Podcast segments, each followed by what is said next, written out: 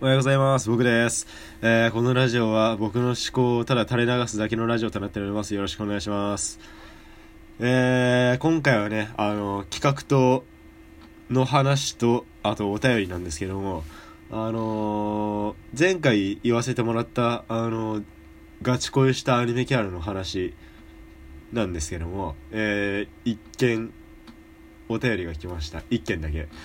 うーん、もっと欲しい。でもしょうがない。うん、はい。しょうがないんでやっていきます。はい。えー、ラジオネーム、生存ムスカさん。もっとパズルですが長かったので解明。あー、ありがとうございます。もう、ちゃんとあの、ラジオの収録時間に配慮してくれる視聴者の鏡。えーいつも楽しく拝聴させていただいてます。私の初恋相手であるアニメキャラですが、平成たぬき合戦ポンポコのおきよ、かっこ黄色いケープをつけてるメスのたぬきでした。えー家族と映画館に行って彼女を知り、外見ではなく石田ゆり子さんの清楚なお声と大人びつつも、可愛らしい口調にやられた次第です。なので私は獣というわけではありません。声と内面に惚れました。で、現在ではアニメキャラというわけではないので非常に恐縮なのですが、みなずきというエロゲーに登場するこ琴宮ゆきさんというメイドさんにかれこれ10年以上ガチ恋しています。えー彼女の存在は当時イラストレーサーさんのウェブサイトをリンク経由ではしごしながらいろんな人が描いてるキャラだなと程度に認識していたんですねしかし書店でファミ通文庫の「水無月迷い心この世界に降り注ぐ光と」の表紙イラストに描かれている彼女の笑顔を見てえ見事にぶち殺されました。内容を読んでみて二度ぶち殺されました。今でも愛おしくて愛おしくてたまらない唯一のキャラです。アニメキャラではないので趣旨に反するかもしれませんが今も定期的にいろいろな媒体媒体を通して萌えキャラに触れているんですけどやはりユキさんを超える存在には今の出会えていません。ガチ恋のガチってこういうことなんでしょうね。自分のガチ恋エピソードは以上です。他の人ものもぜひ聞いてみたいです。ということでありがとうございます。いやもうあのこの際アニメキャラでもなくてもいいです。もう2時のキャラであのガチ恋した時のエピソードどんどん聞かせてもらったらなと思うんでそのとこよろしくお願いします。聞いてる方。もうお気軽にお便り寄せてください。本当に。であのそうですね。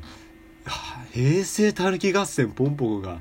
あージブリってあれですね。罪深いですよねジブリ。なんだろう。自分もあの「千と千尋の神隠し」の千にそうちあ千じゃないや。もうあのそう千尋の方にそうあのめちゃめちゃドキドキしちゃった時期があってあれ何だったんだろうなっていうのををちょっと感じていたんですけどなんですかねあれもガチ恋のうちに入るんですかね。いやガチ恋ではなかったと思う。あれはちょっと一旦の気の迷い。そう。あのー修学旅行で他のクラスで初めて見た女子にちょっとドキドキしちゃったけど結局あのなんだろう修学旅行の外で見かけた普通のその人を見たら何も思わなかったっていう感じだからに近いかな。そう一瞬で気の迷いですあれは。あれは気の迷いでした。大丈夫です。そうあのこんな感じでねあのいろんな人のガチ恋エピソードを聞かせてほしいなって思うんですよね。やっぱガチ恋するとあのいろんな媒体のものを漁りに行っちゃうんですよ。やっぱオタクだから。あのいろんな人のそのキャラクターを見てみたいっていうのがあるんですよね。あの自分の中の世界であのずっといればいいっていうのも人もいるかもしれないですけど多分大体のオタクはあのいろんな媒体のそのキャラクターを探しに行っちゃうんですよね。自分もあのユーフォリアのそうエロゲのユーフォリアのあのリカちゃん牧場リカちゃんっていう子がいるんですけどうすごい可愛いんですよ。もう後輩キャラがもうドツボなんですけどもうあの理想の後輩キャラと言っても過言ではないかなそうあのでも内容的にはどぎつい部類に入るゲームなのでユーフォリアっていうのを検索してやるんだったらちょっとあの覚悟しといた方がいいです。はい。ではい。ありがとうございます。お便りどんどんお待ちしてます。よろしくお願いします。はいえー、ということで。ねあの新しい企画の話もちょっとしていきたいなと思います。新しい企画っていうかあの企画についてのお便りもらったんでそれについて、えー、ラジオネームさっきのえー、ムスカ生存ルートさん。もうパズーはちょっと略しとこう。えー、ハイタイズさんこんばんは。ラジオを楽しませてもらってます。まだ新しい企画ができていない様子でしたので、参考程度に自分が発案した企画について一考いただけると幸いです。あの、このお便りをもらった時は、まだあの、先週のガチ恋キャラについての、あの、配信がまだだったんで、それ以前の、あの、お便りなんですけど、私としては、配達員さんが以前ブログでおっしゃられていた一ついいことがあると一日ハッピーでいられるという言葉が印象に残っていて、えー、これまで配達員さんの一日をハッピーにしてきた出来事いい出来事になるものに興味を抱いた次第です。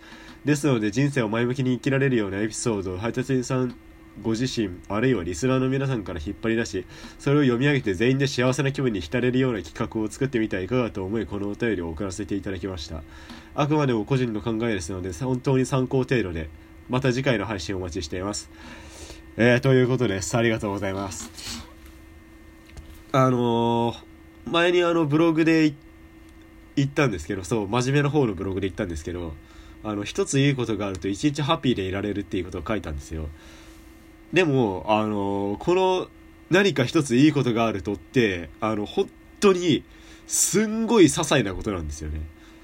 あの道を歩いてて10円を拾っただけであのその日怒られてたこと全部忘れてたりしてたんであのそうだな卵が双子だったりとかあとあと何でしょうね。なんかその日はうまく料理ができたとかもうそれだけでちょっとその日怒られてた案件とか全部吹っ飛んでうわーいってなる感じなんですよ。だからあの、とてつもなく幸せになれるハードルが低い人間なので、やっぱりあのなんだろう、すごい短めに終わっちゃうと思うんですよね。締めだとしても、あの、30秒ぐらい残っちゃうなっていうレベルの幸せなんで、あの、あ、でも、それ、企画自体はすごくいいと思いますよね。でも、あの、企画の数が多ければ多いほど、あの、お便りが来る率っていうのも高くなると思うので、あの、やっぱり、いいなって思いましたね、この企画。採用ありがとうございますあのみんなのハッピーを聞かせてくれっていう感じの企画名でいこうかな。あ みんなのハッピーっていう企画をあの、企画っていうか、あの、お便りの企画をね、考えさせてもらいます。ありがとうございます。てか、もう、どんどん送っていただいて構いません。もう、が、今やってるのはガチ恋エピソードと、みんなのハッピーを聞かせてくれっていう、二つの、あの、お便りの企画ですね。もう普通のお便りでもお待ちしておりますんで、あの、どんどん質問箱の方に投げていただいたら全部チェックするんで、よろしくお願いします。本当に。はい、えー、というわけで、今回はここまでにしておこうかなと思います。えー、お便り本当に、今少ないんで、お待ちしております。よろしくお願いします。あの吉野家のコーナーという謎のコーナーが、あの、できてたとは思うんですけど、あの、吉野家のコーナーはないです。あれは単発会です。ので、あの、まあ、普通歌の方にね、吉野家について喋っていただけるのは本当に構わないんですけど、あの、吉野家のコーナーはないです。吉野家のコーナーって何喋るの？何喋るんだ？美味しいトッピングとか？